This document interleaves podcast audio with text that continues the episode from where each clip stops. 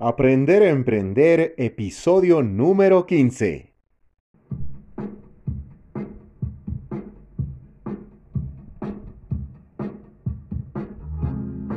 Bienvenidos a Emprender al Aprender, nuestra reunión semanal para hablar de emprendimiento, desarrollo personal y digitalización. Con ustedes, Marco Antonio Alcázar.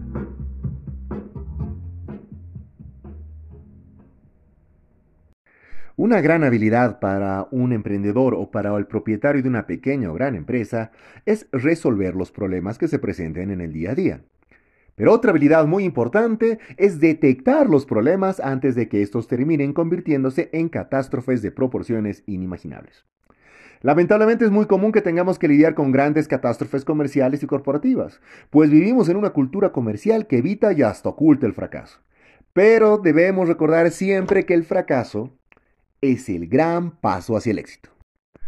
Por lo tanto, debemos aprender a no caer en la trampa de creer que todo está bien, mientras que los problemas de la compañía se están saliendo de control. Hoy en Emprender al Aprender revisaremos siete pasos que nos permitirán estar siempre en la primera línea de la detección de problemas y veremos cómo esto ayuda al crecimiento de la empresa. Siempre es mejor prevenir que lamentar. Bienvenidos.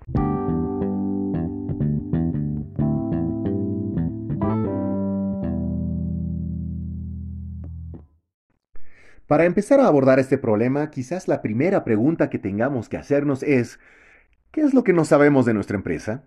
La mayoría de los ejecutivos consideran que su quehacer tiene que ver con resolver problemas cuando en realidad deberían estar buscando problemas. Ignorar cualquier crisis en potencia puede conllevar al ingreso a grandes crisis. Los pequeños problemas se pueden convertir en grandes desastres si no los detectamos con antelación. Debemos identificar los problemas antes de que se vuelvan demasiado grandes como para solucionarlos. Y es que la verdad algunos gerentes desdeñan los pequeños problemas con la esperanza de que estos desaparecerán. Por otra parte, buena parte de los ejecutivos evitan revelar cualquier problema que pueda manchar su reputación. Incluso hay firmas que no toleran los errores, consideran que el fracaso es señal de debilidad y transmiten esta cultura a toda la organización y a todo el equipo de trabajo tratando un poco de aterrizar el problema, pensemos que, mm, por ejemplo, en los hospitales se cuenta con equipos de respuesta rápidos, encargados de resolver los pequeños problemas antes de que estos crezcan demasiado. Estos equipos se ocupan de pacientes que presentan síntomas de, por ejemplo, un incipiente ataque cardíaco. Cuando los paramédicos perciben que el paciente está dando a los equipos eh, señales alarmantes, tales como un cambio repentino del pulso cardíaco, tienen la autoridad para llamar a los equipos de respuesta rápida, cuyos miembros pueden determinar con rapidez si el paciente está corriendo algún riesgo o no, y aplicar así las medidas preventivas. Entonces, de lo que se trata es que los equipos de respuesta rápida se dedican a detectar el humo, y los doctores se ocupan de apagar el incendio. Los empleados suelen disminuir la gravedad de los problemas porque primero tienen, eh, tienen como que el temor de sufrir las consecuencias adversas por haber detectado un error. También puede pasar que las estructuras organizacionales complejas dificultan que la información llegue a quien debe llegar para que dé algún tipo de solución. Adicionalmente, algo que vamos a denominar en este capítulo como los porteros, es decir, estas personas bien intencionadas con acceso a la información relevante, evitan que los problemas lleguen a oídos de los altos ejecutivos. Asimismo, algunas firmas hacen demasiado énfasis en el análisis e ignoran o desdeñan las corazonadas en la intuición. Buena parte de las compañías no forman a sus empleados con el fin de que aprendan a detectar problemas. Y es que también los altos ejecutivos eh, se aíslan y no están al tanto de los problemas hasta que estos terminan desatando una crisis. Para aprender a buscar problemas debemos seguir estos siete pasos. El primer paso es evadir a los porteros.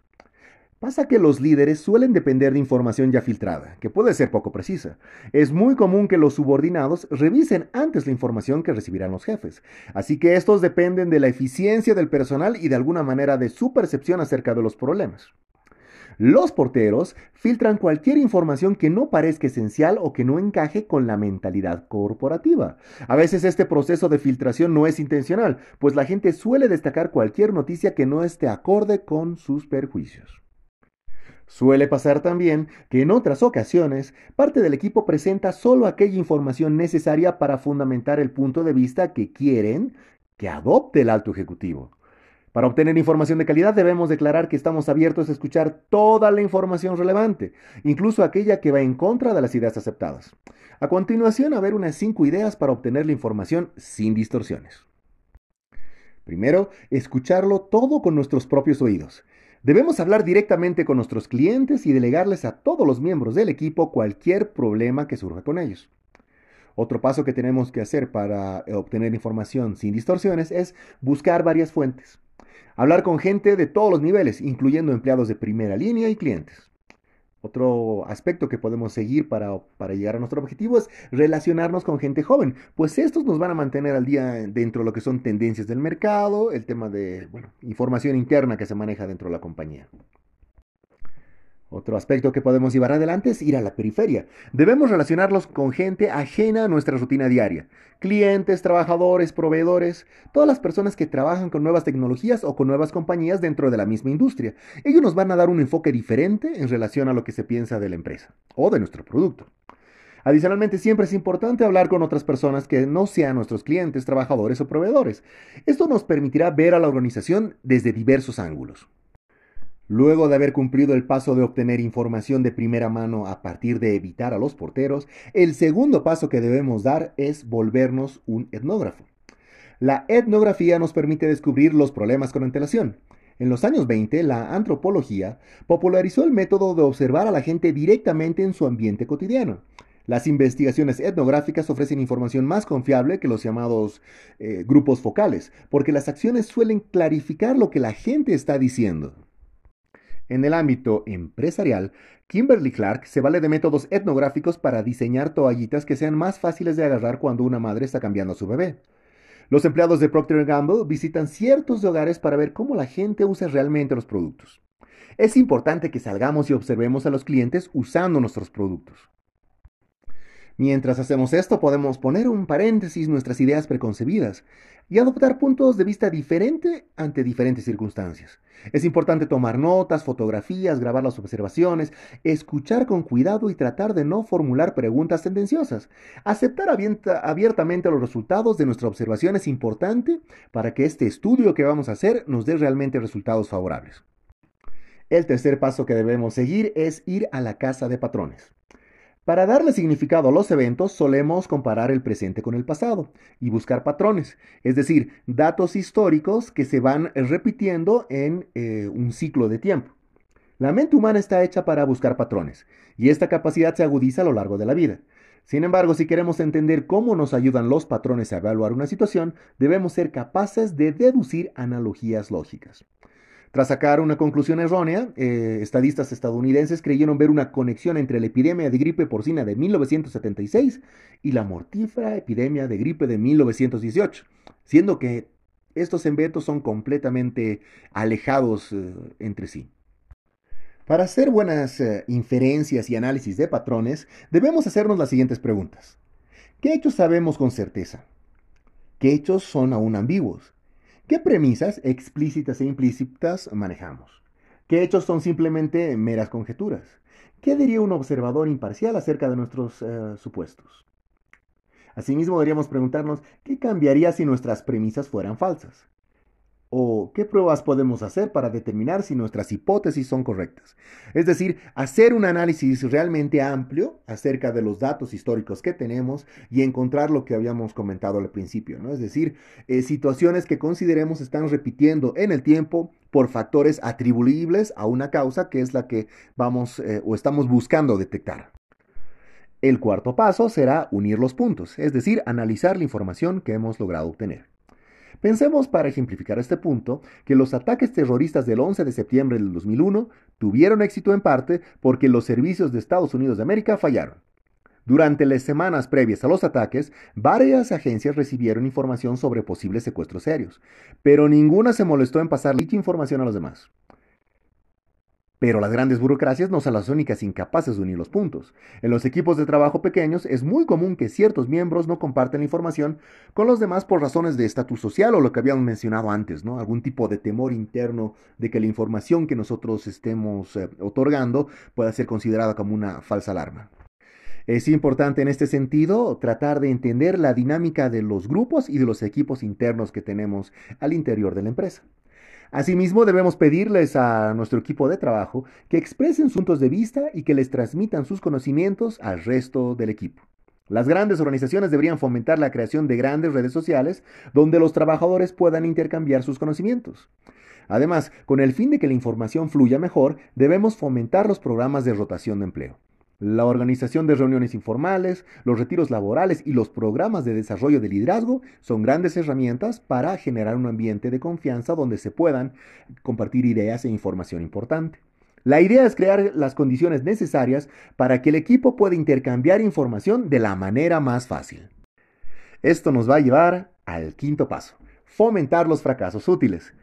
Antes del éxito que tuvo con sus aspiradoras, el inventor James Dyson hizo 5.127 prototipos.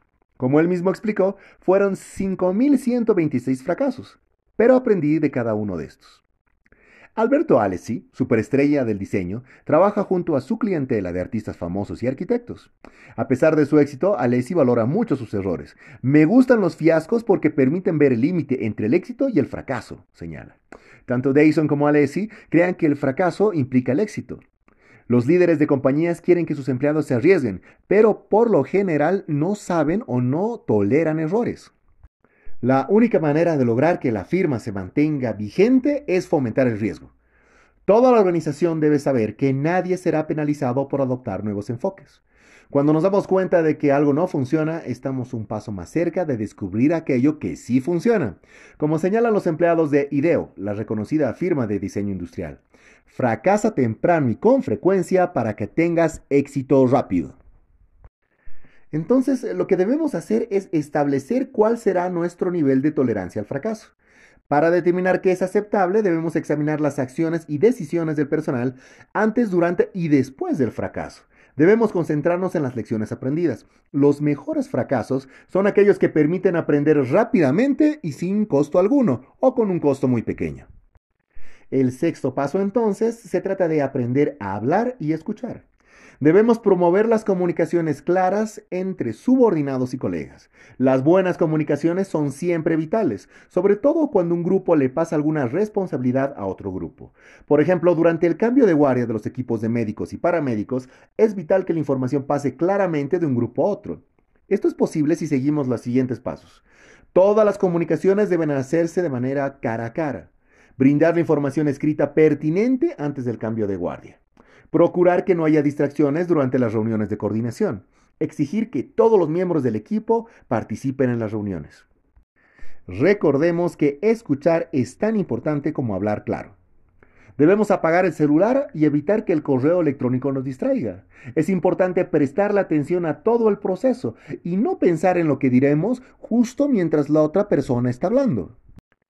A partir de esto, vamos a llegar al séptimo paso, que es ver el video del juego. Tal vez escucharon hablar de la leyenda del fútbol americano, Raymond Berry, que era uno de los jugadores más famosos del mundo. Al principio de su carrera, nadie creía que Berry lograría resaltar, pues era delgado y lento, y sufría dolores de espalda. Sin embargo, Berry era muy trabajador. Se pasaba horas viendo videos de sus oponentes y estudiaba sus movimientos para buscar alguna debilidad. Hoy en día es muy común que los atletas vean videos de sí mismos y de otros equipos. De igual modo, hay organizaciones que hacen informes de seguimiento.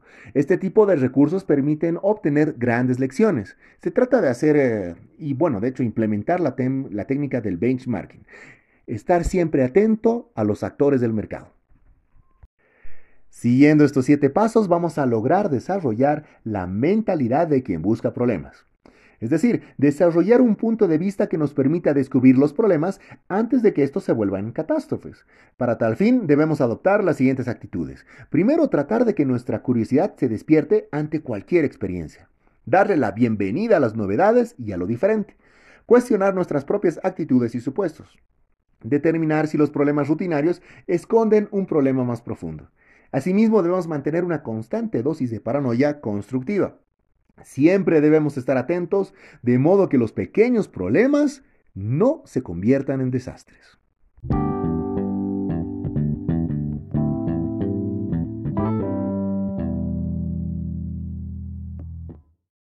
Y bueno, queridos amigos, hasta acá el episodio número 15 de su programa Emprender al Aprender. Espero que la información del día de hoy les haya sido útil, que la puedan aplicar en sus diferentes tipos de emprendimientos y que puedan analizar eh, un poco más del tema y de la reflexión que nos trae el programa. Ha sido un gusto estar con ustedes y nos vemos hasta otra oportunidad. Hasta pronto.